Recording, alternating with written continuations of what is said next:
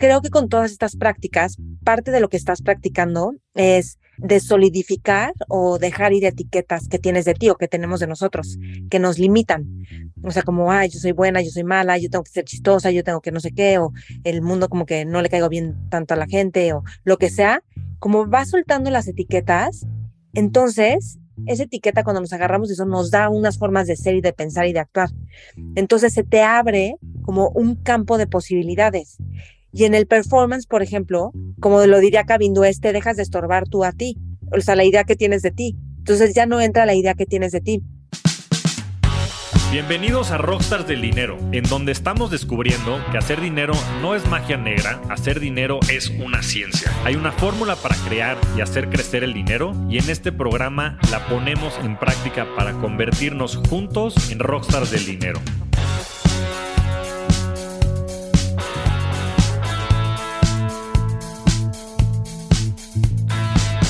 Bienvenidos a este episodio especial que estamos denominando el Personal Show en el que tendré el honor de platicar con Maite Valverde de Loyola, quien tiene un gran podcast que se llama Mentores con Maite, que les recomiendo muchísimo, quien también es productora de este podcast y una gran amiga. Y estaremos platicando varios temas, dentro de ellos retiros de silencio, viajes a la India, estados alterados de conciencia, la importancia de los hábitos y otros muchos hacks que crean productividad y que han marcado nuestras vidas. Espero disfruten mucho este episodio especial. Javier, ya saben, es el host de Rockstars del Dinero y estuvo, bueno, pues ha tenido superpuestos de trabajo. Eres un rockstar del dinero en el sentido de que sabes mucho del dinero, porque ahí hay que como que ajustar el término, tenemos que explicar, porque es que la gente cree que el programa es rockstar, como que tú eres el rockstar y es no. Los invitados son los rockstars y todos los que escuchan junto contigo se están volviendo rockstars, pero si eres rockstar del dinero porque te has clavado en ese tema, en saber jugar ese juego y que creo que tenemos que saberlo jugar mucho más en México y Latinoamérica. Y para eso, en parte, es el proyecto de Rockstars del Dinero. Así es, tienes toda la razón. La idea es traer a los rockstars, que son los invitados, y ayudarle a la gente allá afuera a que se conviertan en rockstars, porque como lo decimos, el tema del dinero, el tema de las inversiones no es magia negra, es una ciencia, se puede aprender. Y bueno, esperemos que mucha gente allá afuera lo esté aplicando. Sí, y por eso la onda es ayudar a todos a convertirse en rockstars del dinero, porque es un juego que si lo sabes jugar, la verdad es que es un juego. Y le ponemos tanto peso, Javier, ¿sí o no? Mucho peso. O sea, son como los temas que a la gente le puede dar mucha vergüenza, es el tema del dinero, el tema del sexo, y otros temas, pero son temas que dan vergüenza y entonces la gente no puede hablar de eso. Y es como no eres la única persona que le pasa eso, pasa en los seres humanos. Le pasa a todos, le pasa a todos. Y yo creo que es un tema que también no está explorado porque pues casi no se habla del dinero, por un lado, y después este tema de la relación con el dinero que pues, ha sido tan importante, sobre todo, este, lo hablamos en el segundo capítulo de Rockstars con Pablo Sánchez Serrano, es una relación intangible, ¿no? O sea, es cómo vas a tener una relación con algo que es un intangible, que es un concepto, que es una abstracción, que es el dinero, ¿no? Es algo de lo que nunca se habla. Entonces, pues más allá también de la vergüenza y los tabúes y muchas de las cosas que dices que son muy ciertas y que influyen mucho, también está este tema que es medio abstracto de pues, qué es el dinero, ¿no? Y, y eso creo que le da aún más complejidad. Sí. Bueno, pero si quieres, preséntame, porque si la gente no sabe, van a decir, esta persona, ¿por qué te está entrevistando y quién es? Bueno, Maite aquí fue la de la idea de crear este podcast de Rockstars del Dinero. Es mi superproductora, bueno, junto con todo el gran equipo de Sonoro. Eh, y la verdad, ha sido una persona súper influyente en mi desarrollo en los últimos dos años y ahorita vamos a hablar de muchos temas al respecto pero pues es una de las primeras, yo creo, que se animó a tener su canal de YouTube hace ya varios años. Es una prolífera comunicadora y una este, intensa experta en temas de hábitos y en temas de, del desarrollo del potencial humano en general. Tiene un podcast que se llama Mentores con Maite, que es, que es muy bueno. Escúchenlo también de, de la producción de Sonoro. Y también tiene sus podcasts y su canal este, de Maite, eh, que vamos a estar poniendo también aquí en el, en el canal y para mí esta ha sido una gran amiga y también una, una excelente influencia en, en, muchos aspectos que estaremos platicando en este episodio. Y nos acabamos de conocer en persona hace como tres semanas. Excelente. Es una de esas relaciones este, covidianas, este, remotas, que la verdad es que ha sido pues muy fructífera, por lo menos en, en mi parecer, y nos conocimos hace apenas, sí, hace apenas un mes en el retiro de meditación al que fuimos, en persona. Porque yo sentía que te conocía de toda la vida. Sí, sí, sí, ya sé. Bueno, a mí como que te me creciste 20 centímetros más de lo que yo pensaba que medías.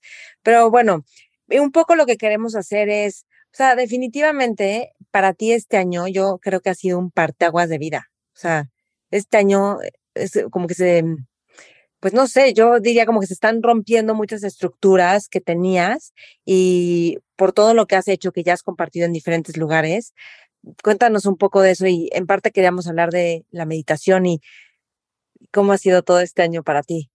Sí, pues mira, voy a empezar platicando de eso y después también me gustaría que nos fuéramos a platicar más de los hábitos, que es un tema que sé que te apasiona y es creo que la raíz por la cual llegué a este, esta transformación o evolución. Yo digo que es una evolución, la gente de repente me busca, no, es que impresionante la transformación y cuéntame más y yo creo que estos términos a veces son un poco exagerados porque al final del día todo es una evolución, ¿no? Y todo es proceso, ¿no? Y ahorita vamos a entrarle al tema, pero yo tengo estos hábitos transformacionales que intento hacer todos los años, ¿no? Y empecé ya hacia atrás, no sé, hace siete, ocho años, en temas de lectura y demás que quería yo seguir desarrollando y, y aprender, temas de meditación, etcétera. Y este año tocaba la ayahuasca la super ayahuasca, que la verdad, pues era un tema al que pues, le entré con muchísimo respeto, porque creo que se debe tener. Y para mí era un tema de ir a explorar muchos traumas que tenía del pasado, pero también, y yo te diría que sobre todo, era un tema que yo veía para potencializar mis capacidades, mi felicidad, mis relaciones personales. Entonces yo lo buscaba más como un mecanismo medio de biohacking para poder pues, este, crear más, ser más feliz, tener más ideas, eh, etcétera, ¿no? Entonces, eh, pues se dio todo esto que platiqué, sobre todo en el update show que hicimos con Oso Traba, que está en, en Rockstars del Dinero. Eh, si no lo han escuchado, por favor vayan, escúchenlo, creo que es muy representativo para, para esta conversación. Está buenísima, está buenísima esa conversación. Además. Gracias, Maite. Y la verdad es que se me abrieron como muchas puertas, ¿no? Se me abrieron puertas de mucha sanación, de temas que había tenido en mi infancia.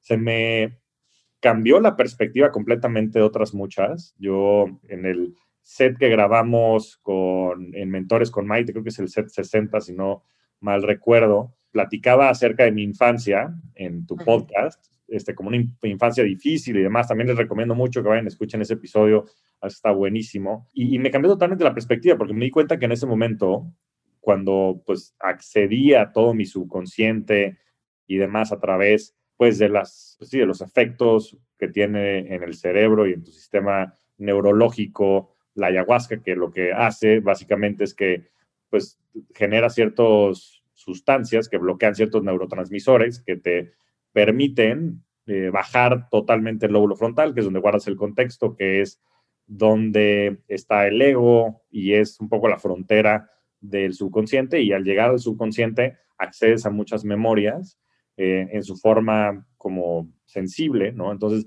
a veces las puedes visualizar, a veces son visiones, a veces son sentimientos que tienes de, de esas memorias que tienes de mucho tiempo atrás, ¿no?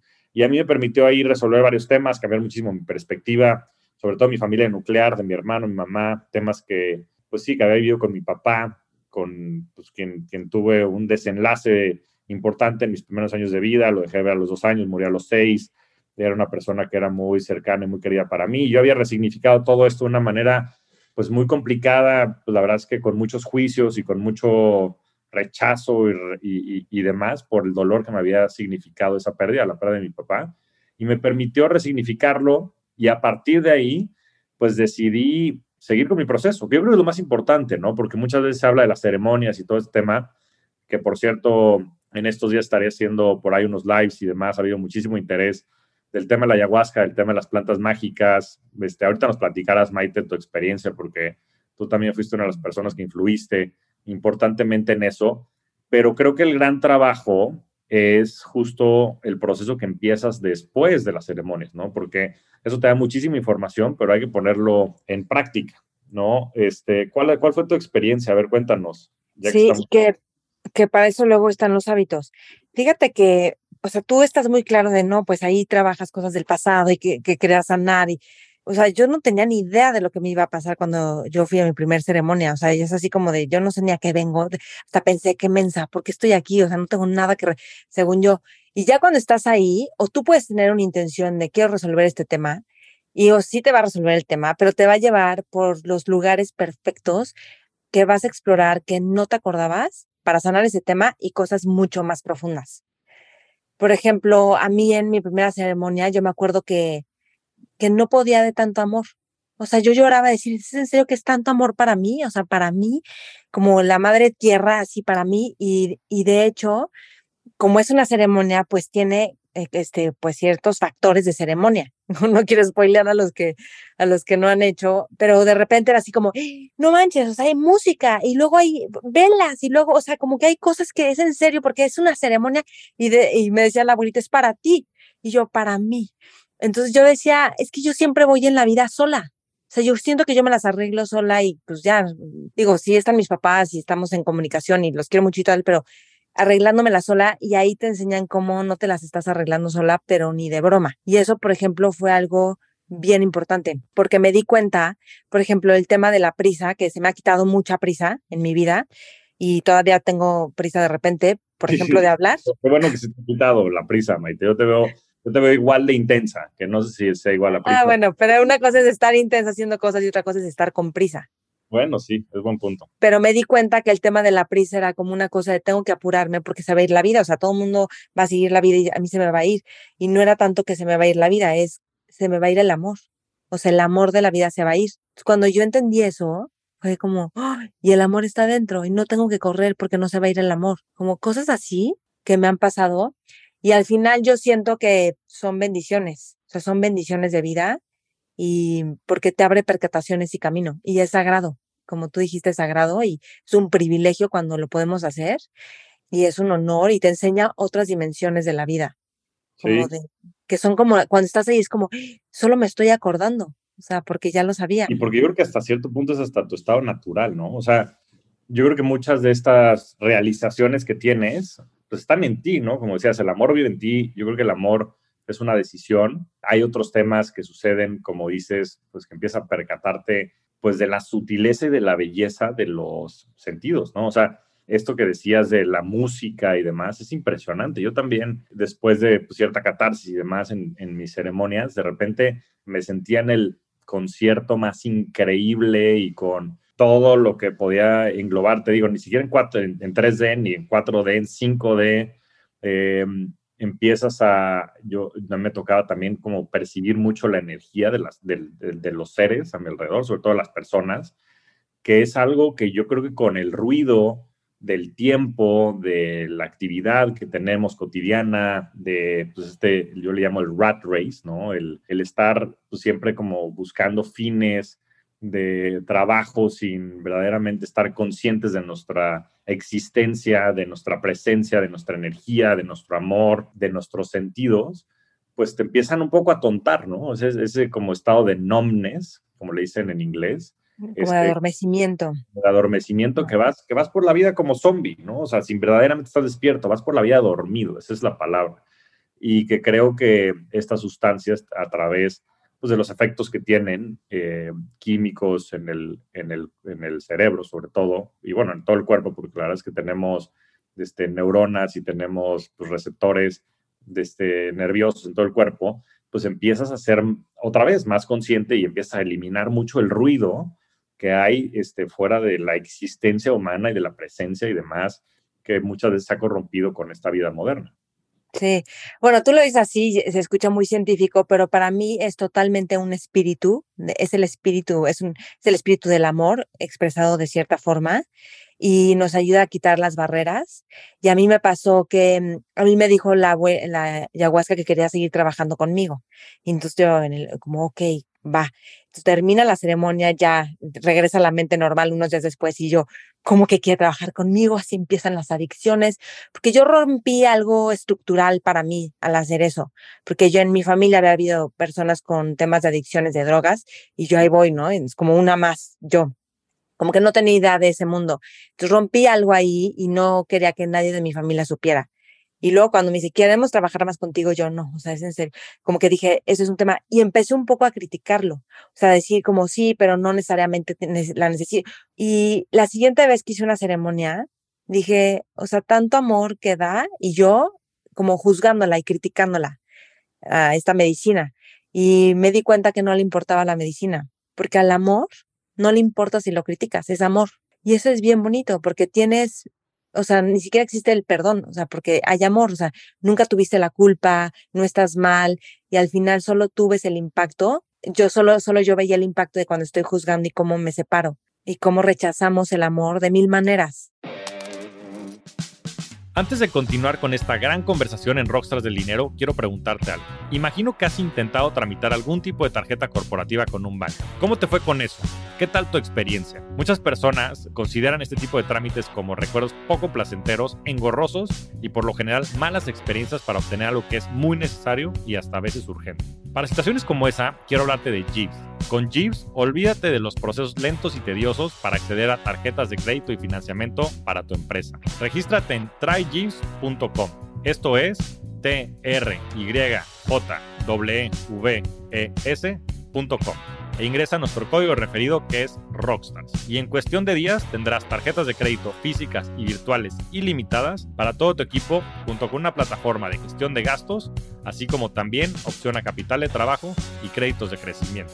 Recuerda, nuestro código referido es Rockstars. Los founders de las startups de mayor crecimiento como Justo, Kavak y La House lo saben y por eso usan G. Creo que es algo que también de cierta manera comparto, ¿no? Yo creo que pues es existen todos estos tabúes y, y, pues sí, mucha satanización inclusive alrededor de este concepto llamado drogas, ¿no? Que a ver, yo igual que tú había sido muy reservado porque mi papá murió de un tema de adicciones y pues por mi comportamiento, personalidad y demás, pues también soy muy propenso a ese tipo de actividades, sustancias y demás, ¿no? Me gusta mucho la adrenalina y una serie de, de cuestiones. Entonces siempre había estado muy alejado de eso y la verdad es que siempre lo había tomado con muchísimas reservas. Pero también en mi experiencia, conforme me he puesto a investigar más de los temas, sobre todo en, en, cuestión específica de los psicodélicos, pues pareciera haber como diferencias sustanciales en esto, ¿no? En fin, está como en, un proceso inclusive con los mejores hospitales en Estados Unidos, el John Hopkins y, y demás, eh, la Mayo Clinic, están haciendo ya estudios en sus últimas facetas para el uso de psicodélicos con tratamientos para adicciones y sobre todo para PTSD, ¿no? Estrés, estrés postraumático, que pues muchos de los veteranos de guerra y bueno, mucha gente inclusive en, en todo el mundo, pero pues, en Estados Unidos es una de las enfermedades que más afecta a las personas allá, ¿no? Y, y la realidad es que los índices de recuperación en temas de estrés postraumático están arriba de los 70%, que con, si lo comparas contra otros casos, ¿no? Medicinas antidepresivas, este tipo de tratamientos son mucho más efectivos. Pero no nada más eso, o sea, el tema de pues, la dependencia que generan en, el, en, el, pues, en la parte psicológica y física, en el ser humano, pues son, son extremadamente distintos a otras sustancias pues, que son ¿no? más conocidas como las drogas, como pues, la cocaína y otras que, pues inclusive por su formulación sintética, ¿no? La cocaína creo que hasta le meten gasolina, pues no pareciera que tienen mucho sustento, ¿no? Y que buscan justo este otro tipo de comportamientos, ¿no? Entonces, este, para mí fue algo similar, ¿no? O sea, acercarme a este tipo de sustancias fue algo en el que yo también rompí unos patrones fuertes y no nada más eso, pues por supuesto que después también te sientes un poco, pues con la duda de si eso te llevará o no hacia un mejor puerto, yo inclusive en ceremonia, la ceremonia estaba así como medio aterrorizado de qué me estaba pasando y si estaban como entrando a hackear mi cerebro o me estaban intentando manipular o estaban entrando en un culto. Este, yo creo que esta, esta mentalidad como de lo desconocido siempre es algo que invade, pero creo que también siempre, no nada más a través, pues, puesto de la ciencia y de la experiencia y un poco de pues, toda esta documentación que existe de, alrededor de, digo, específicamente temas de psicodélicos, pero sino también de tu experiencia, ¿no? Yo no sé, pero pues, la ayahuasca es algo que a mí me dio muchísima información, pero no es algo que nunca en mi vida me, gustaría hacer todos los días. también fue, de cierta manera, algo pues, un poco doloroso desde el punto de vista del proceso que yo particularmente sufrí, ¿no? Que eso también es interesante. Es similar y después no hay ninguna, yo tuve tres ceremonias, ¿no? Y ninguna de ellas fue igual. Fueron las tres distintas, con tres experiencias distintas, con algunas similitudes, ¿no? Sobre todo en la parte como de la sensibilidad. A mí me pasa algo bien chistoso que en, este, en, en inglés le dicen sinestesia, que es que empieza a percibir los sentidos con otros sentidos, ¿no? Entonces empiezas a ver este, sonidos, por ejemplo, ¿no? Y empiezas a oler este, colores. Y está muy divertido y tienes sobre todo este sentido como, como dices, este, y yo creo que viene mucho del DMT, que es parte de las sustancias que este, ingieres, de, pues como de mucha trascendencia, de mucho amor, de mucha conexión, eh, pero, pero, pero, pero no, no es algo que yo diría así, ah, órale, pues bueno, vamos a, a, hacer, a disfrutar, es trabajo, ¿no? No, sí es trabajo, de hecho está muy vinculada a experiencia, con una experiencia de la muerte, pero bueno, logras una integración increíble después. Y em, creo que con esto, con esta medicina, y por cierto, no le estamos recomendando, estamos compartiendo nuestras experiencias.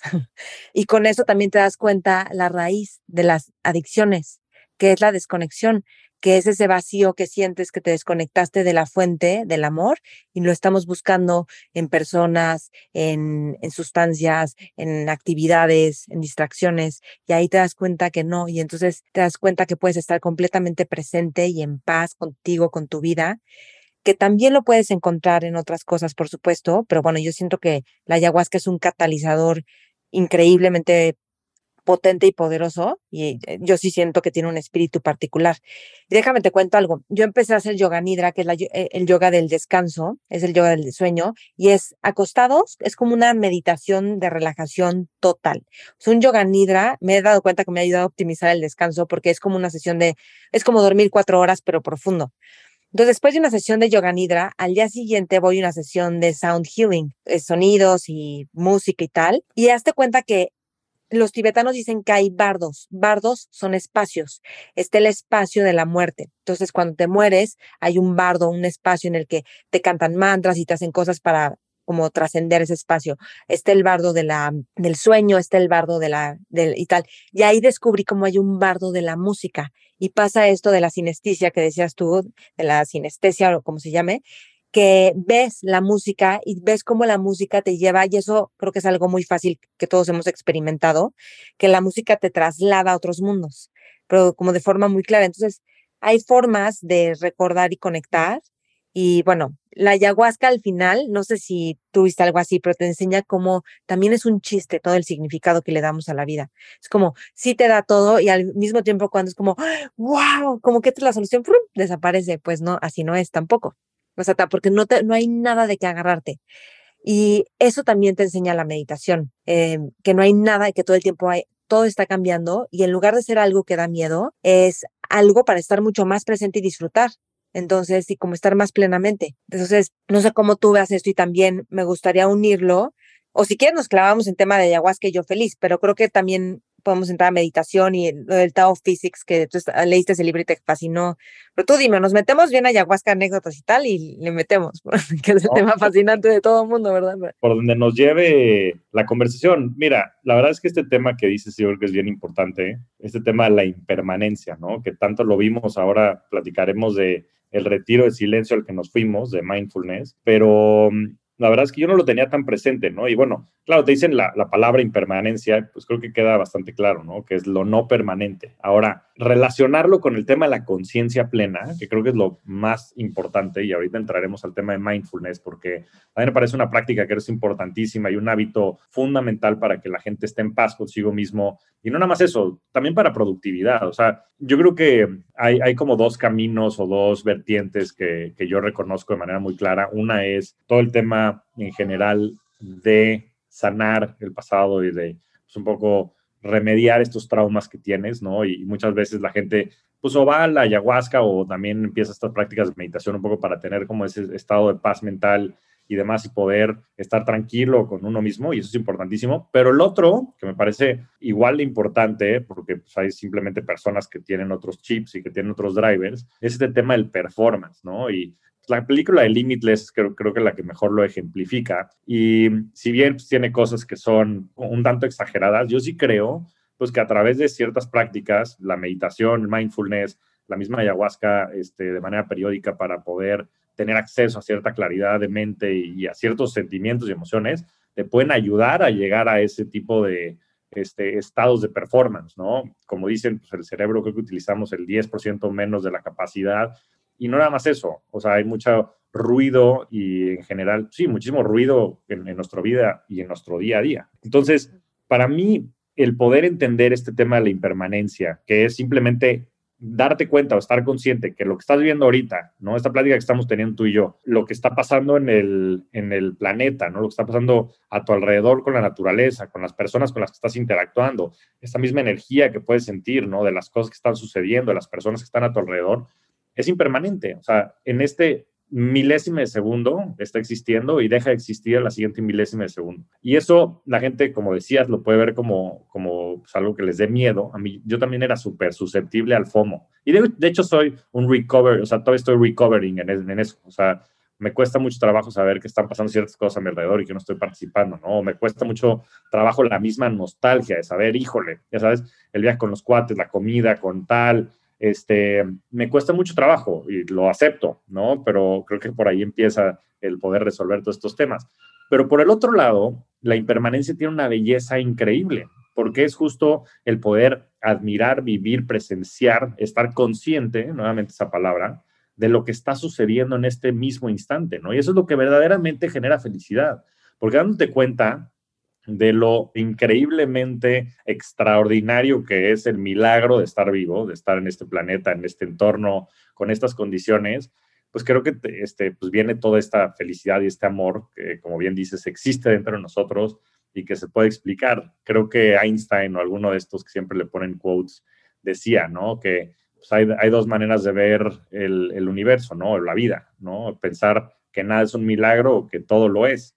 Y al final del día es un estado mental, ¿no? O sea, el que creas uno o la otra, pues, simplemente, o sea, pues probablemente nunca lo vayas a poder descifrar, ¿no? De cuál está bien y cuál está mal, pero creo que sí tiene un impacto muy profundo en la manera en la que percibes todo, justo por eh, el grado de conciencia y de admiración y sobre todo de agradecimiento que puedes tener en el proceso. Que una cosa es, todos estos conceptos, todo lo que estás hablando, una cosa es decirlo, leerlo, escucharlo, está padre, pero cuando lo estás viviendo, o sea, cuando estás en un retiro que te faltan cinco días y vas a seguir meditando muchas horas en el día y que atraviesas momentos de aburrimiento, desesperación, de, y de repente captas así como que la impermanencia y de repente te sientes unido con todo y luego ya no sabes ni cómo parar la mente y ya está aburridísimo, pero pum, entras como esos como espacios que te hacen sentir esa plenitud. Ahí es cuando algo se empieza a activar interno que me parece súper importante. Y algo del performance, de lo que tú decías, es que creo que con todas estas prácticas, parte de lo que estás practicando es mm, de solidificar o dejar ir etiquetas que, que tienes de ti o que tenemos de nosotros, que nos limitan. O sea, como, ay, yo soy buena, yo soy mala, yo tengo que ser chistosa, yo tengo que no sé qué, o el mundo como que no le caigo bien tanto a la gente, o lo que sea, como vas soltando las etiquetas, entonces ya no, esa, esa etiqueta cuando nos agarramos eso nos da unas formas de ser y de pensar y de actuar. Entonces se te abre como un campo de posibilidades. Y en el performance, por ejemplo, como lo diría Cabindo, es te dejas de estorbar tú a ti, o sea, la idea que tienes de ti. Entonces ya no entra la idea que tienes de ti. Y yo, por ejemplo, el tema del deporte, de los hábitos, todo el tema de hábitos, lo veo como un entrenamiento primero mental el deporte yo no lo veo tanto y, de, segundo es físico, pero yo lo veo más como un entrenamiento de mente, de los patrones mentales, de ir más allá de eso, de las ganas o no ganas, de hacer las cosas más allá de la motivación. Entonces se vuelve fascinante porque te estás como como observando, pero no con obsesión, sino con curiosidad. Y ahí es cuando empiezas a trascender límites y a jugar. O sea, yo a veces juego la alberca, yo nado mucho, ¿no? La alberca hoy es mantequilla. ¡Pum! Y te juro que deslizo muchísimo. Y hay veces que estoy de malas y veo como no jalo y trato de competir y me enojo si no estoy como al nivel de los demás y voy mal, me tenso muchísimo. Es como que digo, mira, Aquí solo estoy como pensando, pero te vas a ver cómo jalas el agua y la deslizas o en sincronizarte con los demás, que es increíble cuando se sincronizan varios cuerpos o cerebros, ¡pum! Avanzas todos juntos, vamos, ¿no? Que con la corrida seguro y la bici lo has sentido. Entonces, todo eso es como, ah, esa es la parte como misteriosa y metafísica de los hábitos, que tienes que atravesar la parte terrenal que es flojera y o agua fría y lo voy a hacer. ¿Me explico? Totalmente. No, es que tarde o temprano te das cuenta que todo se reduce a tu mente, ¿no? Y tu mente puede ser tu mejor aliado o tu peor enemigo. Y la verdad es que nos cuesta mucho trabajo discernir en esto y sobre todo como decía, separarnos de la esencia, ¿no? De lo que pensamos, porque, porque todos los pensamientos, y nos decía Cabindo, ¿no? A veces traeremos al tema, ¿no? Son ideas falsas que nos creemos y una vez que nos las creemos y las aplicamos, entonces se convierten en realidad. Y el pasado y el futuro son fantasías, ¿no? Pero entrémosle al, al retiro. Bueno, Maite me invitó, bueno, me iba invitando desde hace como seis meses, sugiriéndome, este, sabiendo que iba un poco en este camino, que conociera a su maestro, que ahorita nos platicará un poco más de él, que se llama Cabindo que la verdad es que tuve el privilegio de conocerlo y es un extraordinario ser humano con muchísima sabiduría, pero sobre todo con muchísimo amor y que ha creado una comunidad increíble de personas que pues se reúnen a conocer prácticas principalmente del budismo y después a practicar y experimentar temas de mindfulness y temas de meditación en estos espacios que son retiros de silencio.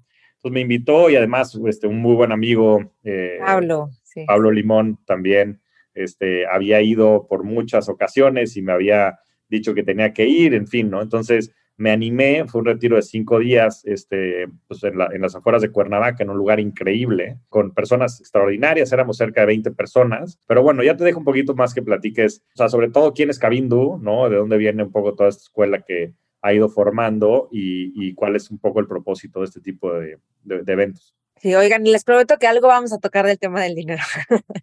Pero bueno, Cabindo es mi maestro. Yo digo que yo he tenido una suerte de encontrarme con las personas perfectas. O sea, cuando encontré a Cabindo he buscado otros caminos y luego digo, si Cabindo no me hubiera enseñado de esta forma, yo creo que, o sea, si yo hubiera vivido un curso con los budistas tibetanos que vienen a México, que son divinos, pero que no son nada pedagógicos, yo me jamás hubiera entrado a la meditación, son de flojera. O sea, es súper bonito, especial, pero no sé, pero como yo ya tenía bueno, Kabindu es este, él es músico, de hecho, y él perteneció a la orden budista, creo que ahora se llama Trisratna, muchos años. Estuvo, vivió en una vida monástica, dos años en España, o sea, en un monasterio y meditaban y tal y luego se empezó a clavar mucho en temas de meditación.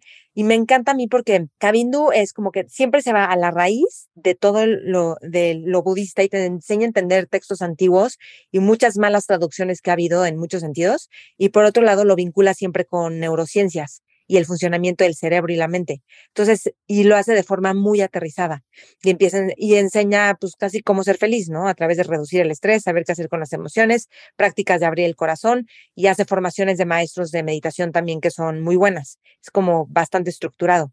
Que no sé si sabías, pero a Kabindu le costaba trabajo hablar en público y no era como tan extrovertido y, y ve qué tal habla, ¿no? Es, es una práctica. Kabindu me ha enseñado mucho el tema de hábitos, por ejemplo y el tema de cómo usar la mente y de cómo entrenarte para cuando me estaba mm, en la maestría, cuando tenía que hacer la tesis, la maestría de mindfulness, que la estudié porque él me la sugirió, eh, estudié en la Universidad de Zaragoza, estaba súper bloqueada con hacer la tesis. Yo decía, ay, qué protocolo, me da igual el título, yo no quiero hacer una tesis, tiene que ser científica además, y era una barrera. Entonces, rompo la barrera y me acuerdo que Cabindo me dijo, yo lo que hice es jugar a ser científico. Dije, ole, o sea, te pones una, jugué yo también a ser científica y que voy a eh, encontrar esto y justificar todo mi proyecto con ciencia a través de artículos. Y listo, me explico, o sea, cómo es volver fácil, fáciles las cosas. Es fascinante lo que enseña porque yo, porque en un sentido te enseña a cómo dejar de creer que eres la persona que crees que eres y en otro sentido también te, te enseña a bueno, yo tengo una frase muy linda que él me dio una vez, que es práctico no opinar nada de las personas. lo cual es bien bonito porque entonces te hace darle espacio a la gente y que la gente tenga chance de equivocarse y de volverse una mejor persona. Porque cuando nos equivocamos con alguien, pues imagínate que yo ahorita me enojo y te grito y tú ya dices, no, pinche loca. Entonces ya, yo ya, ya no me vas a bajar de loca o a ver cuándo, pero si no opinas, no generas una opinión de mí, yo me voy a dar cuenta que obviamente hice daño, pero tengo espacio y ya no estoy en estrés, que seguramente voy a volver a reaccionar. Entonces me voy a conectar mucho más y seguramente voy a reaccionar menos cuando hacemos, cuando no hacemos juicio, ¿verdad? Que es un arte, porque todos tenemos como nuestras personas clave, llámense las personas más cercanas de tu vida, donde más hay que practicarlo. No, sí, o sea, al final del día, este, yo creo que el, el budismo, en fin, es, es, una filosofía de vida que a mí me ha llamado mucho este año y de la cual he estado aprendiendo mucho, ¿no? También mi viaje a la India, pero más profundamente ahora con, con Kabindu, me encantó a mí el, motivo de la, del retiro. Se llamaba, bueno, un retiro de mindfulness y se llaman, era el aprendizaje de los siete factores del despertar, que son eh, siete etapas que hay cuando estás queriendo meditar o, generar un estado de mindfulness que es de conciencia plena. Sí, siete como aspectos que, ah. sí siete, siete aspectos eh, a, través de los cuales tú puedes un poco guiar esa experiencia para poderlo lograr pues, de manera satisfactoria o poder experimentar esos distintos estados y pues sí, practicarlos, ¿no? E intentar de esa manera ser más mindful ya en tu día a día o en los espacios que tengas de meditación. Sí, pero eh, bueno, además de las notas, igual ya tienes, pero, o sea, cuando terminó el retiro, ¿cómo llegaste después a tu vida, a tu familia? o sea, ¿qué cambió en ti? Sí, miren, les platico mi experiencia. Yo, la verdad, pues desde hace un par de años había intentado meditar y había aprendido a hacer meditación trascendental, que es, me parece, una de las maneras más prácticas de empezar a, meditar. Digo, hay muchas aplicaciones eh, en, el celular, la verdad es que pues, muchas ellas son muy buenas, este, se las recomiendo a cualquier persona que quiera empezar. La meditación trascendental yo diría que es el siguiente nivel, y es una meditación que haces dos veces al día, pues entre 15, pues, 20 minutos y repites un mantra, un mantra que te dicen cuando te enseñan este, esta práctica. Y, más allá de eso, pues había tenido algunas meditaciones guiadas con algunas personas, San Santiago Saldívar, este, mm. que también lo pueden encontrar en redes sociales como San Ayama, que, que, la verdad es que es un buen amigo, no había dado algo de esto, también me había escuchado algo de Joe Dispensa, algo de Sam Harris, todos estos, estos autores americanos que la verdad es que me parecen muy buenos. Y, mm, pero nunca había estado pues, de manera intensiva hasta ahora que me fui a la India, que me fui al retiro de meditación de Osho, que ya platicaremos del tema un poco más adelante. Pero bueno, pues llegué y la verdad, desde pues, la postura, ¿no? Entonces me intentaron ayudar de mil amores. No nada más Maite, fue muy chistoso porque llegué, éramos 20 personas y yo conocía como a 7 o 8 personas. Pero es en, el de, es en el de México. Sí, en el de México. Aquí en México, pues ya. Y Javier conocía a todo el mundo. A Pablo, a, a, Maite, estaba la mamá de Pablo. Después estaba eh, una amiga con la que había de escuela que se llama Maribel Cabrero, este, que se escucha también la mando saludar mucho. Después Bernardo, que era el más joven de los, del grupo que estábamos ahí, tenía como 31, 32 años. Él era muy amigo del que es mi concuño. Después estaba la mamá de Bernardo también. Después estaba este, una gran, grandísima mamá, que este, se llama Nayabel. Estaba ahí. Mamá, de hecho, es la madrina de su hija. Entonces, pues, en fin, llegué y estaba como en casa. Entonces, todo el mundo me estaba intentando ayudar porque yo estaba intentando agarrar los, los cojines para pues, sentarme y meditar y la verdad es que no soy muy flexible y me estaba costando y, la, y era tan evidente que se acercaban tres o cuatro personas a intentarme ayudar. De mil amores terminé encontrando un banquito que gracias a Dios existen esos banquitos, ya lo compartí en mi newsletter hace unas semanas, me cambió la vida y el mismo Cabindu dijo que una vez que empezó a usar el banquito ya podía fluir un poco más la energía en el, en el, centro donde andábamos, porque la verdad es que pues, se notaba que andaba yo un poquito disperso por la incomodidad que generaba pues el estar este, sentado meditando en, en este, esta posición de, de, flor de loto, pues no sé si, ¿cuántas horas al día, Maite? ¿Cinco o seis horas al día?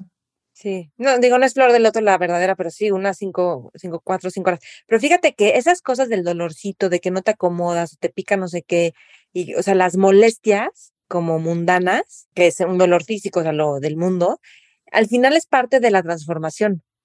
Ya cuando vas fluyendo, cuando como, como que algo se abre, entonces ya encontraste justo el banquito que ya no te molesta. ¿Me explicó? Como que es parte del viaje. Es parte del viaje. Para mí fue, o sea, llegué y la verdad es que el primer día todos estábamos hablando y pues yo me he dado cuenta que el hablar es una manera también de escapar para mí, porque pues voy y, y hago conversación y de esa manera como pues me siento más cómodo con lo que sucede a mi alrededor, ¿no? Y creo que a veces lo que también fue bien relevante para mí es aceptar esa incomodidad, como dices, no nada más física, sino mental, social, algo que sea distinto. Y lo que es interesante es que cuando empieza a pagar todos estos, pues sí, distracciones que tienes en la vida, te empiezas a ser mucho más perceptible de otras, ¿no? Yo en general, la reflexión que tuve, y bueno, me generó muchísima ansiedad, ¿eh? sobre todo apagar mi celular. Tuve mi, celular apagado cinco días, yo creo que, pues, en, no sé, en los últimos 15 años que recuerdo tener celular, pues nunca había tenido el celular apagado por tanto tiempo, eh, ni siquiera ahora que estuve en la India. Entonces fue una sensación como de, pues, mucha ansiedad. Y después lo que fue increíble fue que cuando lo prendí me generó más ansiedad aún. O sea, como que se había ido toda esa ansiedad y de repente regresó, ¿no? Pero eso más no, no hablar con nadie, pues te obliga a estar tú con tus propios pensamientos, con tus sentimientos, con tus emociones, con tus miedos y demás. Y la verdad es que fue una experiencia bien, bien representativa en la cual yo me di cuenta que pues, la vida moderna, por lo menos en mi caso, está llena de distracciones pues, que no te permiten vivir. O sea, porque vivir... ¿Cómo qué? ¿Cómo qué distracciones? Pues todo esto que decimos, el small talk que haces con la gente, este, el celular, el celular pues, es algo que a mí me quita 6, 7 horas al día.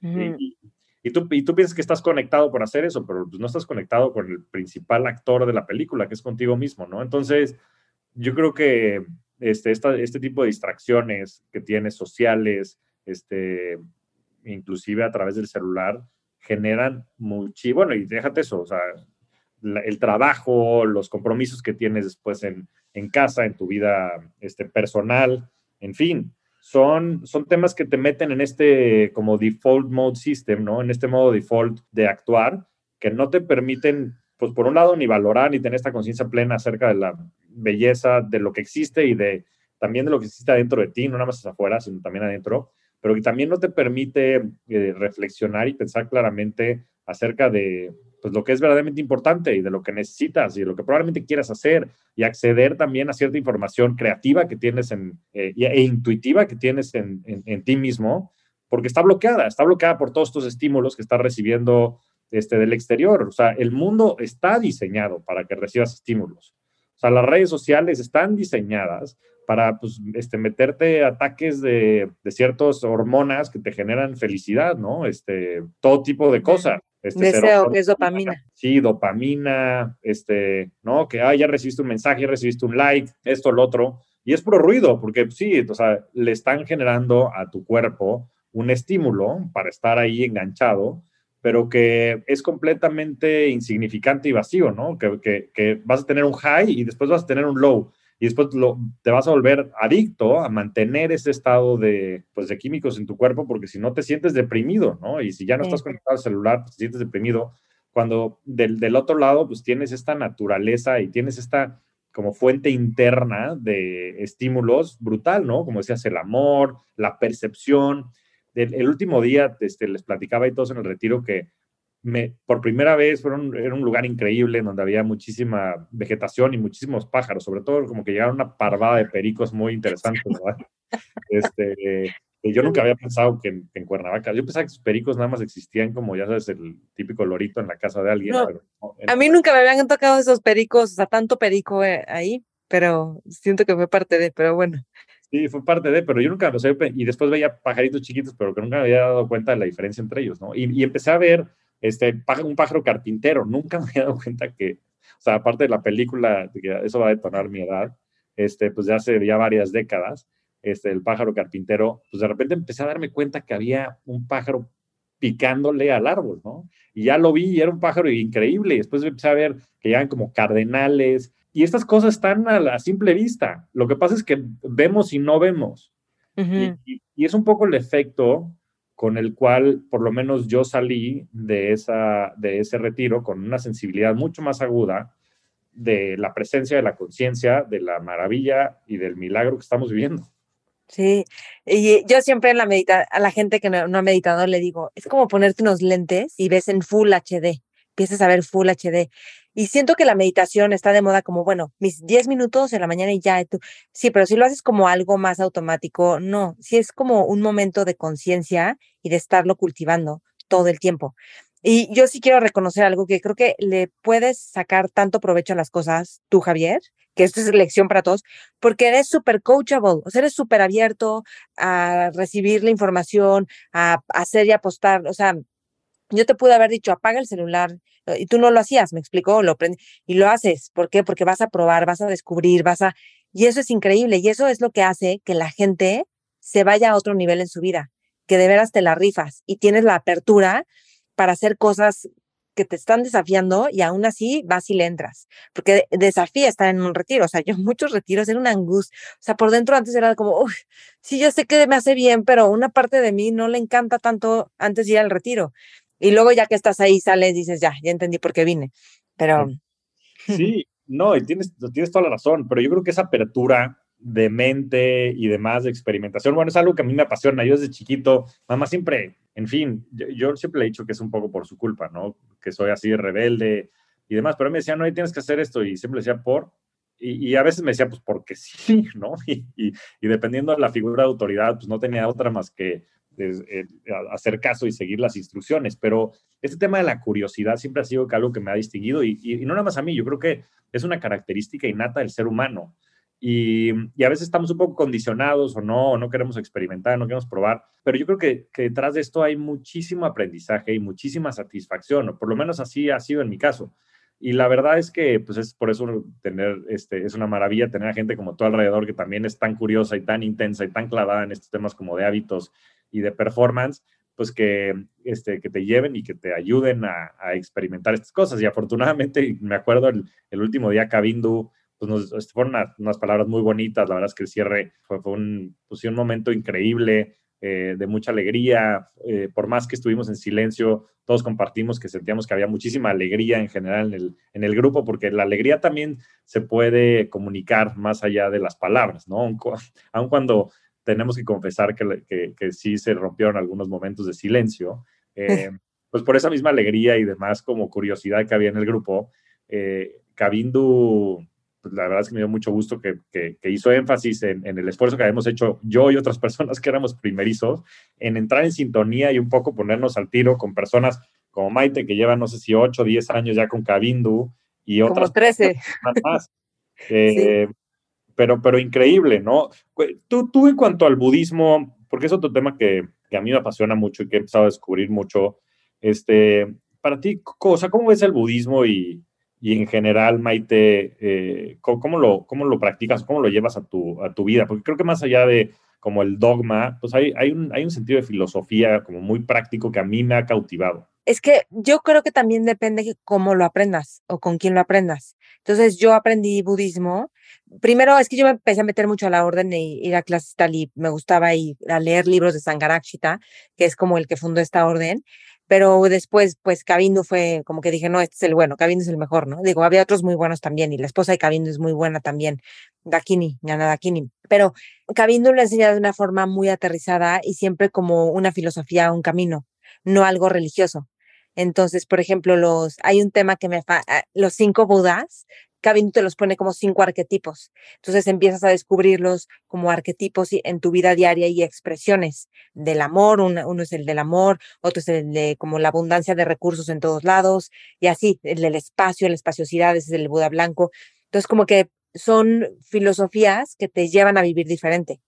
Y yo cuando empecé a entrar a clases de budismo decía, o sea, ¿por qué no me enseñaron esto de chica? Esto está increíble. Me explicó el otro día, mi mamá me manda un video de, escúchalo por favor, y sale un sacerdote y el demonio sí existe y no sé qué yo. O sea, de veras que tienes ganas de que la gente se sume a ti con tu amenaza del demonio.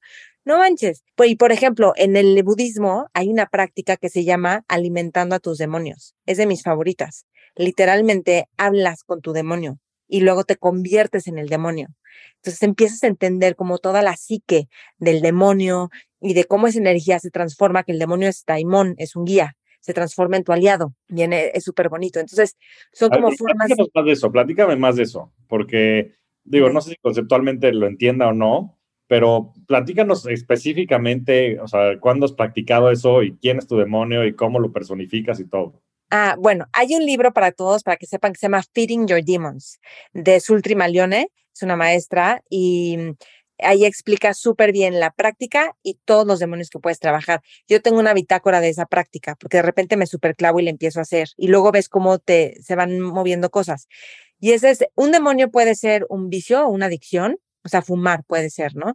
Un demonio puede ser una emoción, un demonio puede ser un tema que se te presenta recurrentemente, un demonio puede ser una relación que no has sanado, o sea, un demonio puede ser no sentirte suficiente. Yo he usado, tenía un tema de encía y ese lo usé como demonio. Este, temas de salud, puedes, lo que sea que te, que sea un patrón que ves que te está dañando, lo puedes usar como un demonio. Y lo que hace es que, claro, necesita como toda una introducción, pero es haces como, o sea, ¿quieres que te cuente la práctica? Sí, sí, sí, sí, sí, vale. Es fascinante la práctica. no la enseña muy bonito porque paso a paso, me enseñó cómo enseñarla, porque es como paso a paso, pero tú vas, primero citas al demonio y la forma de citar al demonio es tú le pones un lugar de meditación frente a ti al demonio. O sea, parte de una práctica que se llama Chok tibetana, que los tibetanos sí se van a un monasterio, y, o sea, que diga un monasterio a un cementerio, y así con muertos y todo. Pero bueno, y, y, luego lo hacían, ¿sabes que hacían esta práctica de los demonios con virus, o sea, con pandemias en el pasado? Y hacían la práctica de alimentando a tus demonios. Bueno, y entonces pones el lugar de tu demonio y tú o sea, invocas al demonio a través de sentir en tu cuerpo las tensiones y dónde se te aprieta el estómago, lo que sea. A partir de lo que sientes en el cuerpo, empiezas a, a darle una forma, una forma como como con brazos o cara o algo así, y lo pones enfrente. Entonces ahí está el demonio, te cuenta de no soy suficiente. Y entonces para mí es difícil ganar dinero, por ejemplo. Ese es eh, y entonces lo pones enfrente y le haces preguntas. Le dices, este, ¿qué quieres de mí? ¿Qué necesitas? ¿Y cómo te vas a sentir cuando te atiendas eso que necesitas? Digo, es algo que tienes que ir súper conectando. Después te pasas al otro lado del demonio. Esto lo explica todo Sultrimalión en el libro de, de, Alimentando tus demonios. Y entonces te conviertes en el demonio, o sea, literalmente tomas la postura del demonio, te ves ahí de frente, ves a tu yo enfrente como demonio y entonces contestas, lo que quiero de ti, te voy a inventar, es eliminarte, es como más, lo que necesito es que me veas y me voy a sentir feliz cuando me veas. Hazte cuenta que eso dice el demonio es que ir explicando para saber hacer la lógica de, o sea, como la lógica psicológica y emocional. Y después te vuelves a tu lugar y te conviertes en un néctar de eso que se satisface, por ejemplo, de felicidad y de sentirte visto. Y se lo toma el demonio y después, cuando está saciado, se transforma en aliado. Y si no se transforma, invitas al aliado, pero cambia, o sea, literalmente tú ves un aliado. Ya a mí me ha parecido de aliado Yoda, una vez me apareció Santa Claus chistoso, ¿no? Lo Jesús, o sea, virgen, tara verde, una imagen como ambigua, pero como de pura luminosidad, o sea, es como, es un poco de fantasía, pero con arquetipo, ¿no? O sea, con cualidades y valores que te da. Entonces al, aliado también le dices cómo te va a ayudar, cómo te va a proteger, a qué se compromete contigo y cómo puedes contactarlo. Entonces es una conversación con el aliado y es una integración impresionante al final. No, pues este, pues está para comprarse ese libro, me lo voy a comprar. Y tiene mucha, o sea, tiene mucho de verdad y la verdad es que... Una enfermedad es un demonio también, puede ser, puedes usarlo como demonio. Pues sí, pero es, es muy similar inclusive a lo que experimenté, igual regresando al tema de la ayahuasca, conectando la idea. Y ahí, pues la, una de las, de las guías, de las maestras que estaba ahí, nos dijo una frase que se me ha quedado grabada toda mi vida, que es esta de, si tan solo los cuervos supieran que donde ven espantapájaros es porque está lleno de comida, ¿no? o sea, decían, no rechaces el dolor, no lo repudies, obsérvalo, ¿no? Todos estos demonios dicen, no hay oscuridad sin luz, no hay luz sin oscuridad, ¿no? Son dos lados de la moneda. Y todos estos demonios lo, lo que requieren son atención. Eh, no es para que te distraigas, eso, lo que te, este, eso no te permite, pues desde sanar hasta trabajar este, estos temas, ¿no? Y también lo relaciono con otro tema que no sé si lo habíamos platicado antes, que se llama programación neurolingüística, que son técnicas también un poco para cambiar pues estas creencias limitantes o estos conceptos que tienes acerca de cuestiones que te hayan pasado en el pasado o, que quieras que pasen en el futuro, ¿no? Que es mucho este tema pues, de la intencionalidad y las afirmaciones, inclusive en eventos este, pasados, pues, hay ciertas técnicas en las cuales pues, te recomiendan que si tienes un, una imagen en tu cerebro, algo que generó mucho dolor, de algún evento que, que, pudo haber sido traumático, eh, son distintas las técnicas, pero lo que te dicen es, intenta ponerle en blanco y negro, o sea, en tu cerebro, si la estás viendo y la tienes presente, quítale el color. Y entonces agárrala así como si estuvieras agarrando este, un objeto en tu computadora y hazles este, zoom out, ¿no? Y mándala a la estratosfera, o sea, para que se vea chiquito y que se guarde en una parte menos representativa de tu cerebro, ¿no? Y la realidad es que, por regreso mucho a todo este tema de la mente, ¿no? La mente puede ser tu mejor aliado, tu peor enemigo. Y lo importante es empezar a conocerla, a experimentarla y a trabajar con ella, ¿no? En este sentido, a través de la conciencia, en el que sí puedas estar trabajando en cosas que sean productivas, porque si puedes sanar estos demonios que tienes, que todos tenemos de distintas formas, tamaños, colores y sabores, pues, en fin, del estado de, salud eh, en el cual estés, pues puede mejorar de manera circunstancial. Ya por último, me hice, me hago todos los años un check-up el día de mi cumpleaños para saber que todo esté bien y además mi health coach, este Klaus Zaragoza, a la que siempre le mando muchos saludos porque la quiero mucho y le tengo mucha estima y admiración, me hace hasta hacerme estos exámenes cada seis meses para saber cómo estoy físicamente y mejorar, ¿no? Con todo este rollo del biohacking. Y me hice exámenes ahorita regresando a la India y el cortisol, que es la hormona que generas del estrés, este, me salió muy baja, ¿no? Y en el hospital me dijeron, oye, este, vete a checar esto porque estás fuera de rango.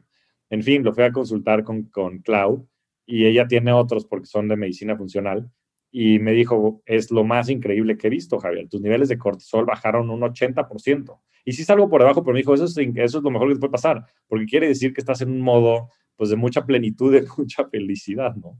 Y eso, eh, pues sin duda ha sido porque pues, mis actividades profesionales no han sido tan estresantes como lo habían sido antes, pero yo creo que sobre todo porque pues en estos últimos tres meses que me he tomado de periodo sabático, he podido dedicarme a trabajar con mi mente, ¿no? Y a trabajar con mi mente desde un punto de vista de sanar muchas actividades y desde otro punto de vista de aprender estas nuevas prácticas y experiencias como el mindfulness, que me permitan no nada más trabajar en lo que tengan que trabajar, y reconocer este tipo de patrones, como decías, de los demonios, sino también eh, pues estar más consciente de lo que está pasando a mi alrededor y de la belleza y la sutileza que es este, tener a seres vivos, ¿no? A mis queridos hijos, este, en fin, familia alrededor, amigos, eh, la naturaleza, eh, en fin, ¿no? El, el, puro hecho de sentir este, que estás vivo, que está latiendo tu corazón, que estás respirando, el amor, que el amor yo creo que es una decisión, ¿no? No es,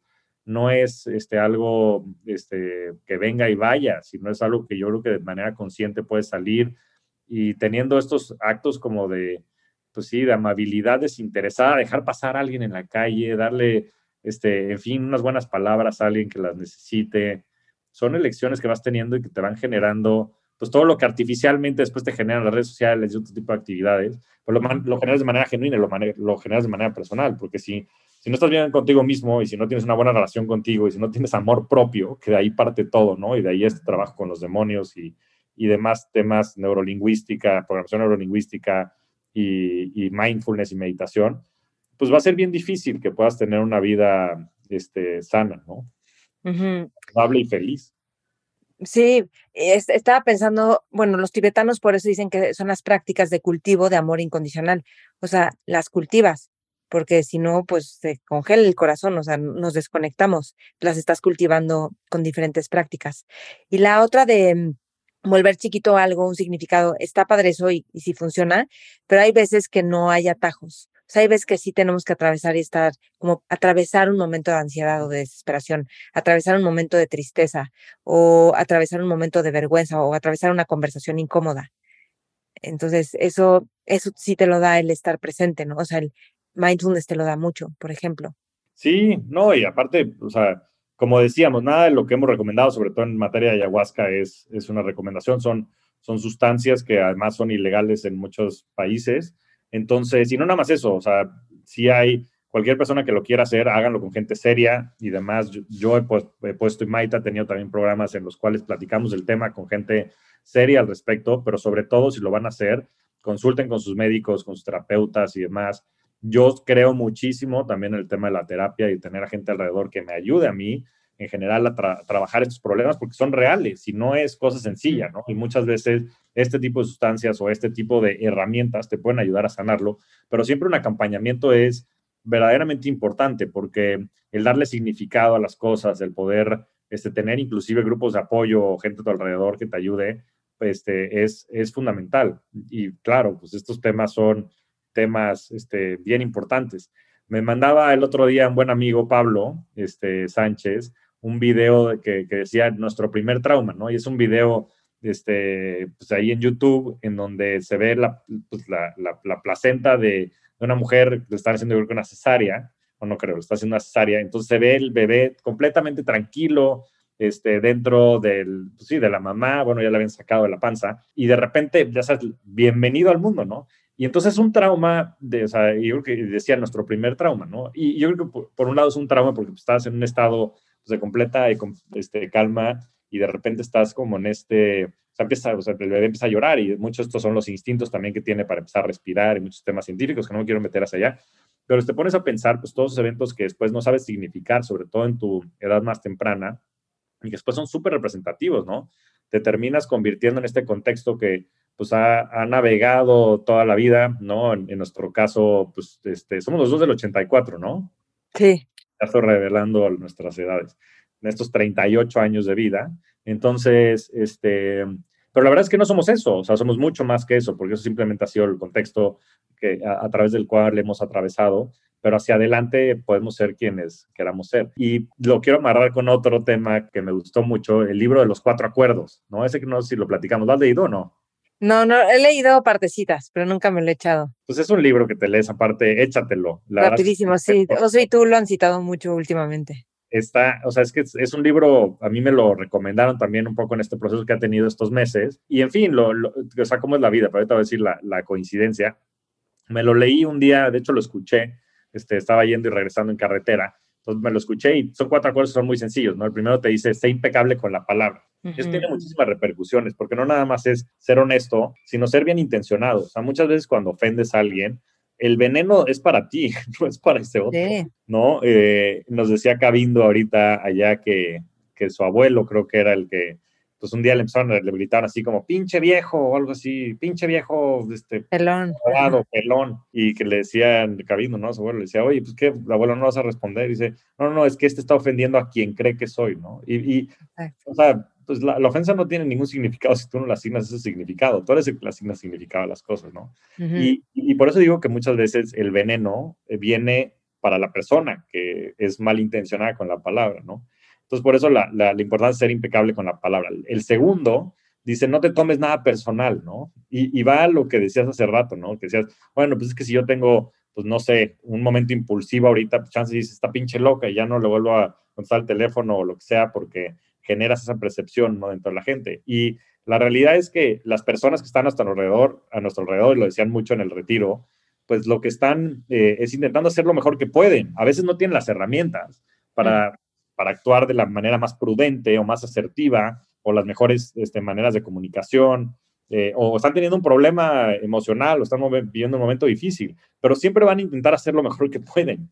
Y nunca es personal, están, están actuando nada más con sus intereses, ¿no? Que es la manera que tienes que actuar, porque pues, al final del día tú vienes aquí y vives en primera persona y sí, a través de, la, de ayudar a las demás y de la compasión hay mucho beneficio, pero la gente hace lo que puede. El tercero que es no hagas supuestos, ¿no? Y todo el día hace supuestos, ¿no? De, no, es que aparte me pasó esto porque entonces esto y entonces seguro me van a correr o me van a hacer o van a deshacer o esta persona ya no me quiere porque no me ha hablado hoy, este, o no me dio tal, tal cosa y son puros, este, cosas que vemos en nuestro cerebro que no tienen ninguna representatividad. Y el último es, simplemente intenta hacer lo mejor que puedas, o sea, try your best. Y este cuate, Miguel Ruiz, entiendo, era como un chamán tolteca, pero a lo que voy con todo esto es que el budismo, los toltecas, culturas prehispánicas mexicanas como este, todos los amazónicos, los quechuas que estaban en la región andina y demás, tenían estas prácticas de estas plantas mágicas y no, y estas prácticas de meditación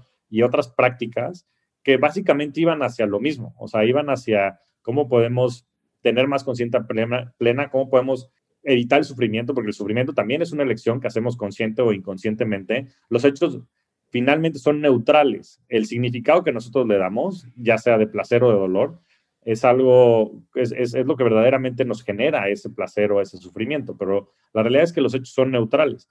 Y, y todas esas convergen, ¿no? El mismo catolicismo y demás, y el judaísmo, y muchas de las religiones que vienen con esa, de esa rama, pues también yo creo que pretenden hacer eso, unos más a través de la coerción, como decías, que la verdad es que pues yo no suscribo mucho al tema de decir, ah, pues no hagas esto porque entonces te va a pasar esto y no vas a entrar al cielo o al infierno o la, la, este, sino más a través del amor, ¿no? Que creo que es un poco la tendencia de, de muchas de estas otras este, corrientes o filosofías de vida. Sí, de acuerdo. A mí, o sea, todo, o sea al final nuestras relaciones son la oportunidad de crecer en conciencia. ¿Sabes? Cuando quieres eliminar a alguien de tu vida, así como oh, esta persona ya, por favor, digo, no tienes que estar con gente, con gente que no, pero a veces, a veces solamente tienes algo que aprender ahí. ¿Me explico? Y mm, eso, por ejemplo, uno de mis grandes caminos de desarrollo ha sido Landmark, que mucho me ha llevado como a acercarme a la gente en lugar de alejarme, ¿no? Está fácil en este mundo del desarrollo personal, luego, no, no te acerques a la gente tóxica. Y yo, o sea, ¿quién es la gente tóxica? La que lo dice. O sea, sí, no, yo estoy, la verdad es que ese concepto de la gente tóxica me trae también. Porque aparte todos somos tóxicos en un momento, o sea.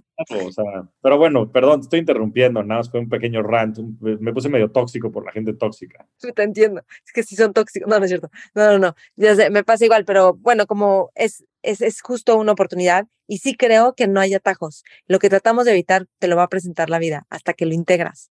Y eso, Son pues es que. maestros, ¿no? Son, Son maestros, ¿sí? como decíamos en el retiro el otro día.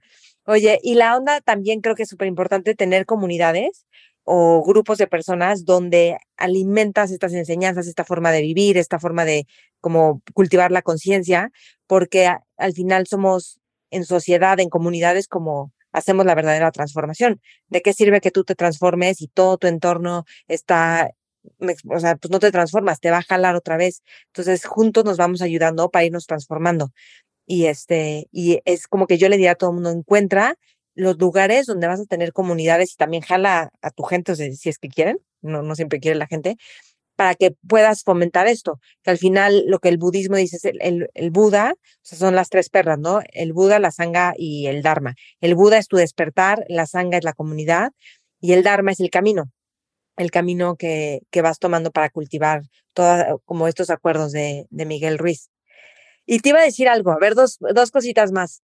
¿Por qué yo influí mucho para que tú hicieras lo de la ayahuasca? Pues mira, Maite, eh, tú eres una persona que la verdad creo que, por lo menos a mí, y, y entiendo que no nada más a mí, sino a muchas personas a nuestro alrededor, creo que eres muy buena para identificar el potencial que tiene la, la persona del otro lado. Y mucho de eso tiene que ver con la inspiración, pues que muchos de nosotros vemos reflejada en ti, pero también pues tienes como un tema de, pues sí, de, o sea, eres muy buena pues sí, identificando, no sé, identificando el potencial, como identificando ciertos patrones, decir, oye, yo creo que Javier podría ser bueno para esto, ¿no? Tú fuiste la que me dijiste, pues, te hablaste con, con Jero de Sonoro y dijiste, oye, pues vamos a sacar Yo sé quién. inversiones, tú dijiste, yo sé quién, Javier, y yo como que todo estaba titubante y me dijiste, no, no, no, y yo estoy seguro, segura, segura, Javier, que tú vas a ser bueno No tengo nada. Estabas en Nueva York, me acuerdo perfecto. O sea, cuando te marqué. Y ahora, pues ya 70, casi 70 episodios después, pues creo que has, has, tenido razón, ¿no? Entonces, pues cuando yo veo a ciertas personas que pues han tenido razón en, en, en temas en los que pues son, han sido relevantes para mi transformación o para mi evolución, pues es que puedo yo después también confiar en, en ellas, ¿no? En tu caso, para pues seguir descubriendo nuevos caminos, ¿no? Y por eso es que, pues, no, o sea, en fin, el tema de la ayahuasca ya lo tenía pensado, leí el libro de How to Change Your Mind, que también ya salió ahora la serie, pero, pero para mí también era muy importante tener a gente cercana en la que yo confiara, respetara, admirara, para poder dar este paso. Sí. Oigan, paréntesis, quería decirles, eh, cuando entrevisto en Mentores, en Mentores con Maite en el otro podcast a Alejandro Solís, que es el country manager de Rappi, ahí cuenta él cómo no se operó de la columna gracias a la ayahuasca. Él ya se iba a operar la columna y antes de operársela hizo esto y también por cosas que descubrió ya no necesitó operarse. Qué fuerte, ¿no? Imagínate. La otra que te quería preguntar es, ¿cómo, o sea, ha, cambiado tu relación con el dinero a raíz de estos tres meses de, o sea, bueno, de ya no estar como trabajando formalmente y luego hacer todos estos viajes entre Perú y la India y meditación y todo esto? Qué bueno que llegamos al tema del dinero. Pues la verdad es que es una de las cosas que por más que quieras desconectar y, es, algo que es necesario. Fíjate que ha, cambiado, ha cambiado mucho y sobre todo ha cambiado mi percepción de, eh, de lo que el dinero representa para mí, eh, que creo que eso es lo más importante. Yo antes de la ayahuasca, que no fue hace mucho, fue hace cuatro, hace tres meses, la verdad es que yo le asignaba un peso muy importante al dinero y al éxito profesional dentro de mi concepción de éxito y, de felicidad, ¿no? Y fue por eso que, pues, este, a través de atravesar momentos difíciles, sobre todo el último año, eh, pues decidí el, el, poder emprender este sabático y demás para poder resignificar muchas de estas cosas. Porque la verdad, o por lo menos mi experiencia ha sido que si le asignas significado al dinero, a lo que sea, al poder, al éxito profesional, a, este, a la vanidad, a los bienes materiales, a lo que sea, probablemente vas a tener mucho sufrimiento, porque va a haber un momento en donde eso se va a acabar, o sea, sí o sí se va a acabar. Eh, eh, la impermanencia. La impermanencia, claro. Los vientos mundanos que vimos en el retiro, del prestigio, el desprestigio, la alabanza. Los vientos mundanos. Este, hay un libro ahorita que salió de, de un cuate que se llama Arthur Brooks, que se llama From Strength to Strength, de fortaleza a fortaleza, que lo recomiendo mucho.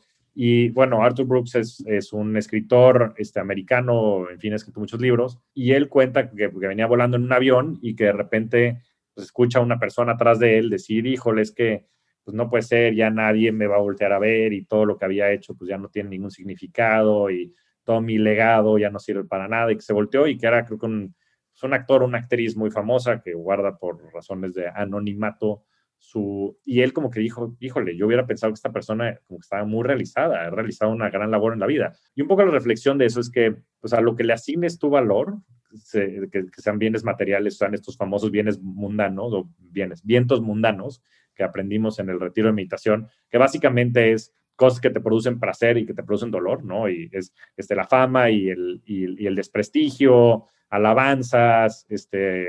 La ganancia, la pérdida, el éxito, el fracaso se van a acabar porque son, porque son... Eh, pues Dependen de condiciones externas. Exactamente, depende de condiciones externas, ¿no? Entonces, pues, pues, por más que tú hagas tu mejor trabajo y demás, pues las condiciones laborales pueden cambiar, por más que este, pues tú tengas mucha certeza del futuro, los precios de los activos pueden bajar, como está sucediendo ahorita, por un, por un factor externo que es una este, crisis a nivel global, ¿no? Por una guerra que está sucediendo en Ucrania y en Rusia que no puedes controlar, ¿no? Entonces, entre más te puedas tú des, pues sí, despojar de todos estos bienes materiales y demás, no despojar, sino quitarle significado, eh, la verdad es que tu felicidad y tu, o sea, sobre todo tu sufrimiento va a ser mucho menor.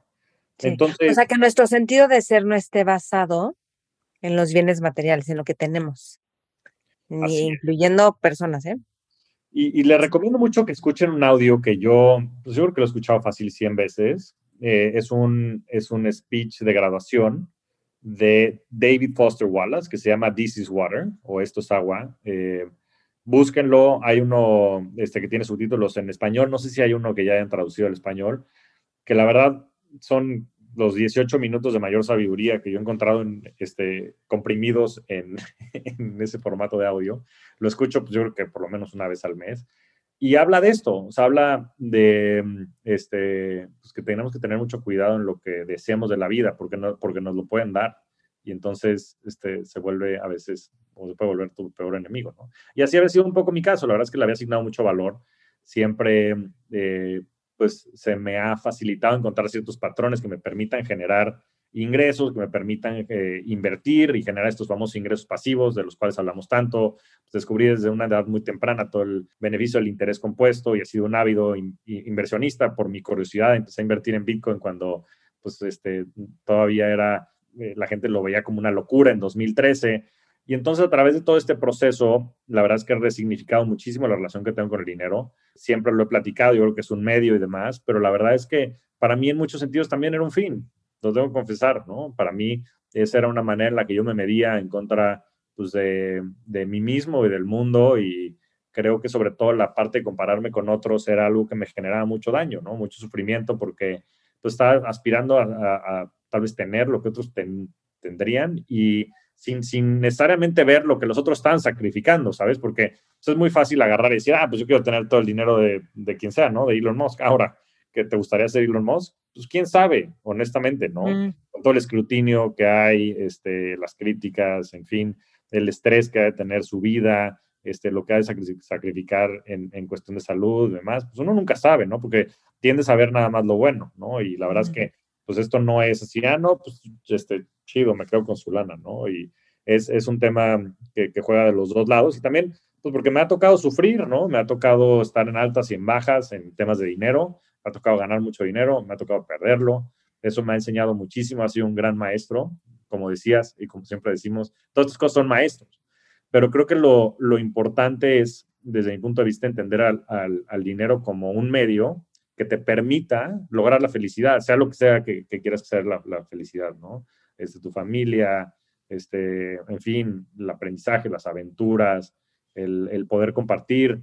Eh, fue, fue bien importante mi viaje a la India. Me lo eché yo solo. Eh, estuve en este retiro de meditación de Osho. La verdad es que Osho eh, es, es una persona cuya filosofía de vida también me gustó mucho porque me parece que no pretendía nada más que ayudar a desprogramarnos, ¿no? Él decía que la meditación para él era el, estado de una mente no condicionada, ¿no? Y, decía que podías acceder a él no nada más a través de eh, la meditación vipassana, que es un poco la más tradicional, que de estar en silencio viendo la respiración, sino también a través de bailar, a través de gritar, a través de este, hacer una serie de cosas que, que eran poco convencionales, sobre todo en los 70s, en los 80s, este, donde fue pues, un icono muy importante antes de, morir en los 90s. Eh, pues, hay un documental muy famoso que se llama Wild Wild Country, que la verdad creo que está un poquito sacado de, de contexto, de mucho más allá de lo que creo que es la filosofía de Osho, pero la verdad es que si les gusta eh, experimentar sobre todo, yo creo que lo que está en la, en la convergencia de la cultura occidental y la oriental, me parece que Osho fue un gran proponente de eso. De juntar toda esta parte como lógica, racional, que existe en Occidente, con toda la parte mística e intuitiva que existe en Oriente, que es increíble, o sea, es increíble Oriente. O ir a Oriente es, es como ir a otro mundo, ¿no? Y ahí te das cuenta de la relatividad que, que tiene todo, ¿no? Un poco de este contexto que los hechos son neutros, que nosotros les asignamos significado, ¿no? Allá la muerte, ¿no? Estuve en Varanasi, es una celebración, es una celebración porque esta este, persona que estaba, o más bien esta alma que estaba en, en este cuerpo, está trascendiendo a otro nivel, ¿no? Y, y aquí es un, es un drama absoluto, ¿no? Yo creo que pues ni uno ni otro probablemente sean verdaderos, simplemente es el, el, como, sí, el significado que le da uno y que le da al otro, ¿no? De dolor y de, y de felicidad y celebración, ¿no? Entonces yo creo que más allá de eso está difícil de, o sea, creo que es una gran manera de comprobar este, este tema del significado. Pero lo que iba con, con el tema de viaje a la India fue que me di cuenta que, que me gusta mucho compartir la vida, que viajar solo y demás y encontrarse está padrísimo. Yo me fui porque me di cuenta que también nunca había estado, me fui, me fui para un poco eh, reforzar mi Dharma, mi camino, mi, mis herramientas, mi toolset, este, pero otro, me fui para estar en un contexto en donde no estuviera yo influido por nada ni por nadie, porque me había dado cuenta que mucho de mi identidad había sido formada o forjada a través de la sociedad, de mi familia, de muchas personas que habían estado a mi alrededor, sin que eso fuera bueno ni malo, sino simplemente quería estar este, en un lugar donde no estuviera influido. Y me di cuenta que está padrísimo, este, que estás más expuesto a estar contigo mismo, a tus pensamientos, que, que puedes domar tu mente y puedes este, ser feliz y empezar a generar amor propio. Pero por otro lado, a mí me genera muchísima satisfacción y muchísima felicidad el poder compartir la vida, ¿no? Y que no nada más es la aventura de la vida, sino también con quién la compartes. totalmente, sí, de acuerdísimo.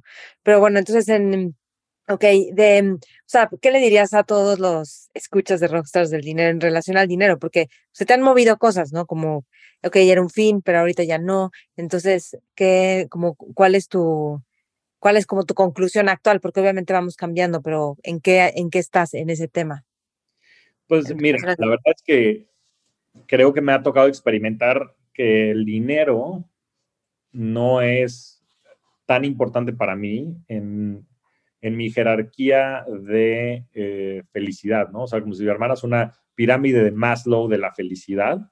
Yo creo que el dinero está en la parte más abajo, en donde, pues sin eso no voy a tener la posibilidad de llegar a la trascendencia, ¿no? Es, un medio para un fin que me va a permitir hacer lo que yo quiero. Y si fuera una persona, o sea, imagínate que el dinero es una persona, ¿cómo sientes que es tu relación con esa persona ahorita? ¿Cómo era antes y cómo está siendo ahorita? Ah, es una muy buena pregunta. Pues mira, yo creo que antes era como un padre, o sea, en el sentido de que era alguien o algo a lo que yo le tenía mucho respeto, pero también era como un motivo de orgullo para mí. Ya sabes que yo creo que los hijos siempre quieren que sus padres estén orgullosos. Ajá. Entonces, para mí era un tema de orgullo, era un tema que a mí me, me generaba pues ese sentido de satisfacción y yo creo que de éxito y creo que ahora se ha transformado en un amigo, en un buen amigo al cual me gusta tener cerca, este, y me gusta que sea parte de mis viajes y de mis aventuras, pero que no le asigno más valor a, eh, y que no lo juzgo y que no lo, porque lo quiero como es, ¿no? O sea, lo entiendo, lo comprendo, hoy creo que más que nunca. Este, a veces me preocupo por él, ¿no? Sobre todo, pues porque siempre eh, yo había estado acostumbrado a tener un, salario mensual, ¿no? y dicen, no me acuerdo quién dijo esta frase, pero dicen que no hay nada más adictivo que la cocaína y el salario mensual. Entonces, tener un salario mensual es algo, es algo que cuesta trabajo, ¿no? Y creo que hoy respeto mucho más a todos los emprendedores, respeto mucho más este, a toda la gente que este, genera su propio ingreso y demás, o, o que se dedica nada más a invertir, porque pues tener este ingreso mensual de parte de un empleador también es muy cómodo, ¿no? Pero yo creo que es un buen amigo que tengo ahí, que no juzgo, que con el cual disfruto mucho el, día a día, este, pero a ese nivel, ¿no? A un nivel, este, relación, pero no es algo que hoy domine, por lo menos como veo el mundo. Por último, rápido, te quería preguntar de eso. La verdad es que Chico fue una de las prácticas que más me llamó la atención en mi estancia en la India, lo practiqué en el centro de meditación de Osho. Y nada, me gustaría que platicaras rápidamente, en un par de minutos, a la gente qué es el Qigong, por qué crees que sea importante y bueno, y si la gente quiere aprender más de eso, ¿cómo le hace? Pues mira, el chikun este, es, viene de un arte marcial. Este el chikun como del arte marcial y el otro que es como más de sanación y terapéutico. Y yo, pues, es como el que, el que maneja la energía. O sea, el chikun es el, es el cultivo de la energía vital en tu cuerpo. Y entonces vas trabajando con el chi, que es la energía de vida, que es, es el prana también para los hindús, que es la energía vital. Y entonces vas haciendo música con el universo, literal, entre el cielo y la tierra, pues vas abriendo canales de energía en tu cuerpo que te ayuda a mm, como mm, a tener mucha más percepción, a, que, a, optimizar el funcionamiento de los órganos, de los diferentes sistemas y también te da más vitalidad y mm, te da otra percepción. Yo siento que te ayuda como a, a ver las cosas distinto y como yo lo vivo es que te ayuda a sintonizarte con el ritmo de la vida. O sea, la vida tiene un ritmo y cuando vamos con prisa o cuando nos metemos al celular, yo veo, o sea, inmediatamente pierdes el ritmo. Entonces ya no tienes tanto tiempo porque te saliste del ritmo, te fuiste a otro ritmo. Entonces yo siento que el chikun me regresa al ritmo de la vida y a conectar con la vitalidad y con la naturaleza y bueno, al final cultivas energía vital en tu cuerpo, estás cultivando todo el tiempo energía vital en tu cuerpo, eh, desarrollas mucha percepción del cuerpo y pues en, el retiro que di, alguien que vino a hacer, hicimos un ejercicio que te ayuda como al estómago y a la digestión y me dijo, o sea, me destapó. Yo estaba estreñida de tres días y entonces te va ayudando para cositas de salud y es muy bonito. Entonces a mí me, o sea, yo, todo lo que nos ayude a meternos a ese ritmo, que es mucho más armónico, creo que es muy positivo. Entonces a mí me ha conectado y me gustan mucho las aplicaciones. O sea, cuando sientes cómo tú extiendes chi, yo en el retiro experimentaba, extendía chi y no venían los mosquitos y yo no me ponía repelente. Y luego me empezaba a distraer y a pensar y entonces ya venían los mosquitos y estaban ahí rondando.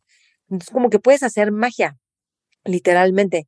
Y mm, sí, como que te ayuda a generar más apertura mental y, física también. ¿Tú qué dirías que estuviste ahí con Osho haciendo chikun?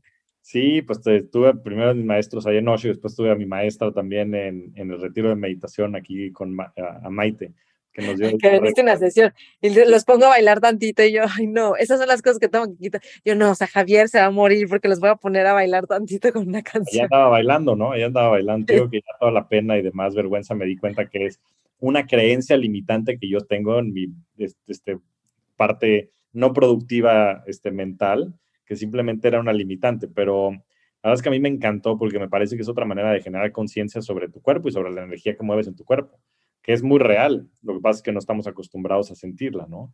Y, te sientes diferente. Y que sientes, ¿no? Ya no me voy a meter estos rollos porque son los principios de Einstein, de todo el libro este de Tao Physics, pero bueno, vamos a echar otra hora aquí, tienes un curso.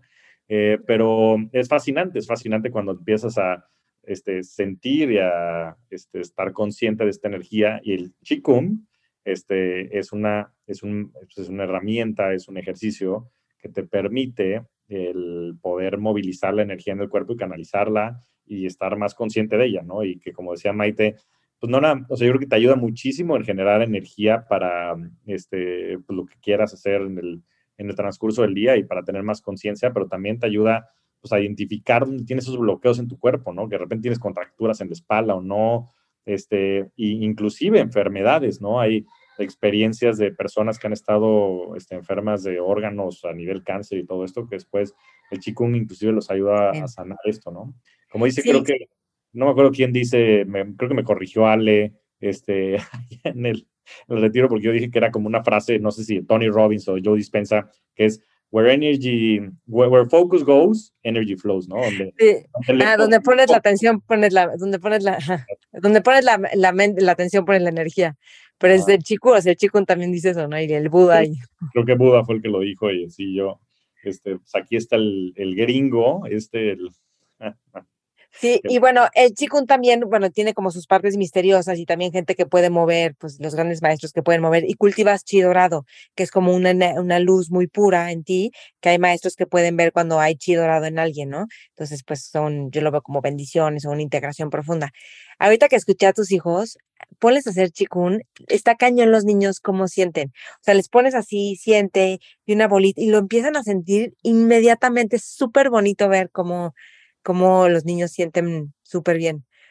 Y también siento que cada, cada, o sea, la, los movimientos del chikun, o sea, ya eh, como que el nombre del movimiento es súper poético. Por ejemplo, observando la creación. O luego hay una que es luz de Buda, hay otra que se llama salud egipcio. O sea, es así como, ya el puro nombre siento que te ilumina de alguna forma. Oye, ¿dónde, dónde, la, si la gente quiere este, aprender Qigong. Bueno, ya no sé si va a sacar algún curso o algo, pero si no. Bueno, yo ahorita estoy dando uno, pero voy a dar más. Entonces, yo contáctenme y yo les aviso. Y también tengo cursos de hábitos padrísimos. Justo el hábito de esta semana que estamos en, los que están en ese programa, que es de varios meses, es dejar de pretender. Que lo tocamos un poquito, como el dejar de pretender y ser honestos y transparentes. Entonces, pero bueno, y pues búsquenme en mis redes y ahí yo les aviso, y si no los mando con Tessy, mi maestra, que ella sí está dando ahorita constantemente. Como yo ahorita me voy a ir un mes, entonces me voy al Camino de Santiago, viaje de introspección, entonces para después compartir con todos lo que, sí, lo que descubren. Tengo un Telegram de hábitos, hábitos mágicos, así se llama, ahí les estoy compartiendo cositas. Si alguien se quiere unir, lo, el link está en mi Instagram. Pues perfecto, pues sigan a Maite para hábitos, para temas de potencial humano, para temas de Qigong, de meditación les digo, esta eh, también es una todóloga y ha sido una gran inspiración. Qué padre plática, querida Maite. Y bueno, antes de que nos vayamos a ver la pregunta que le hago a todos, estaría interesante conocer tu respuesta. ¿Cuál ha sido tu mejor inversión? Mi mejor inversión, creo que en su momento fue irme a vivir sola, porque ahí fue cuando descubrí la meditación, pero también podría decir que yo creo que mi mejor inversión es entre la meditación y Landmark. Ok, porque Landmark hace que el diamante que cada uno es, así en el planeta Tierra, en las acciones y con tus, tu, vida, se haga diamante, ya sabes. Y es como, es como es un, es aterrizar la meditación en la vida diaria. Entonces, esos son mis dos grandes pilares de vida, mis mejores inversiones y... Meditación y Landmark.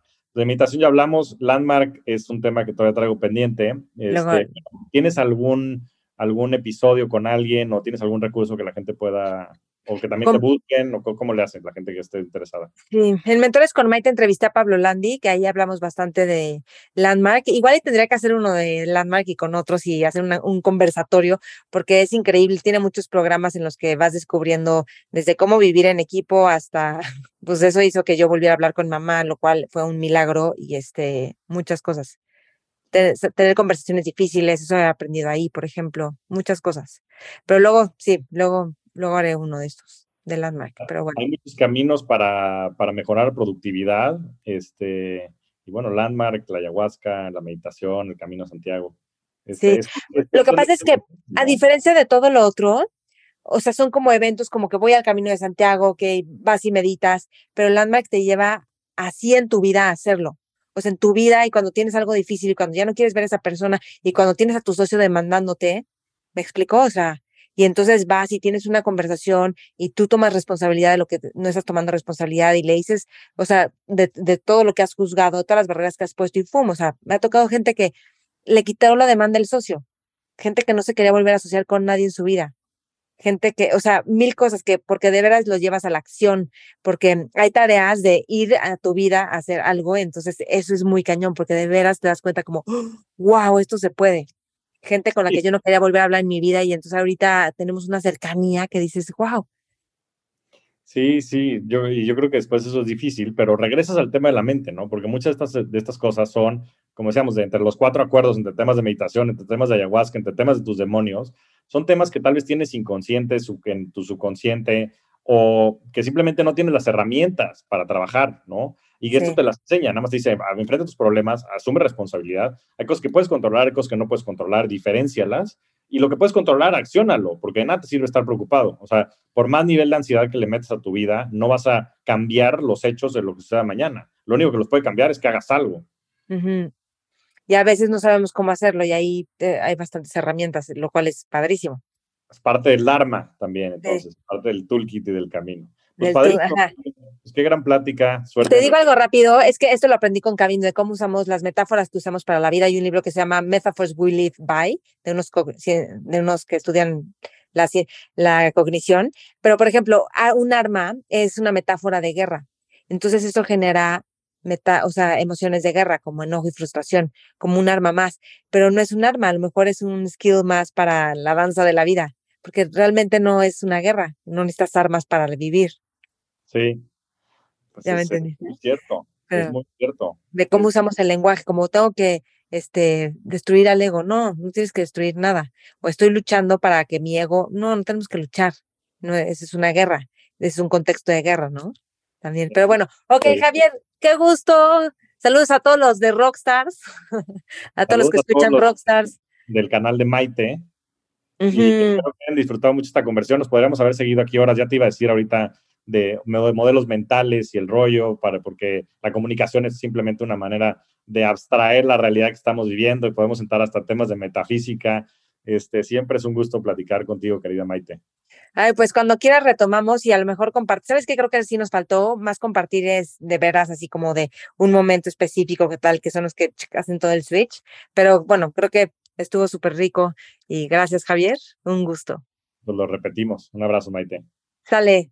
Chao, adiós a todos y al equipo de Sonoro también. Gracias al equipo de Sonoro, el gran, gran equipo de Sonoro. Bye, bye. Muchas gracias a todos. Nos vemos semana a semana en este espacio para convertirnos juntos en rockstars del dinero. Yo soy Javier Martínez Morodo, búscame en redes sociales como arroba Javier Morodo y suscríbete a Rockstars del Dinero en Spotify, Apple Podcast, donde sea que escuches tus programas. Agradecimientos especiales a todo el equipo de producción. Rockstars del Dinero es una producción de Sonoro.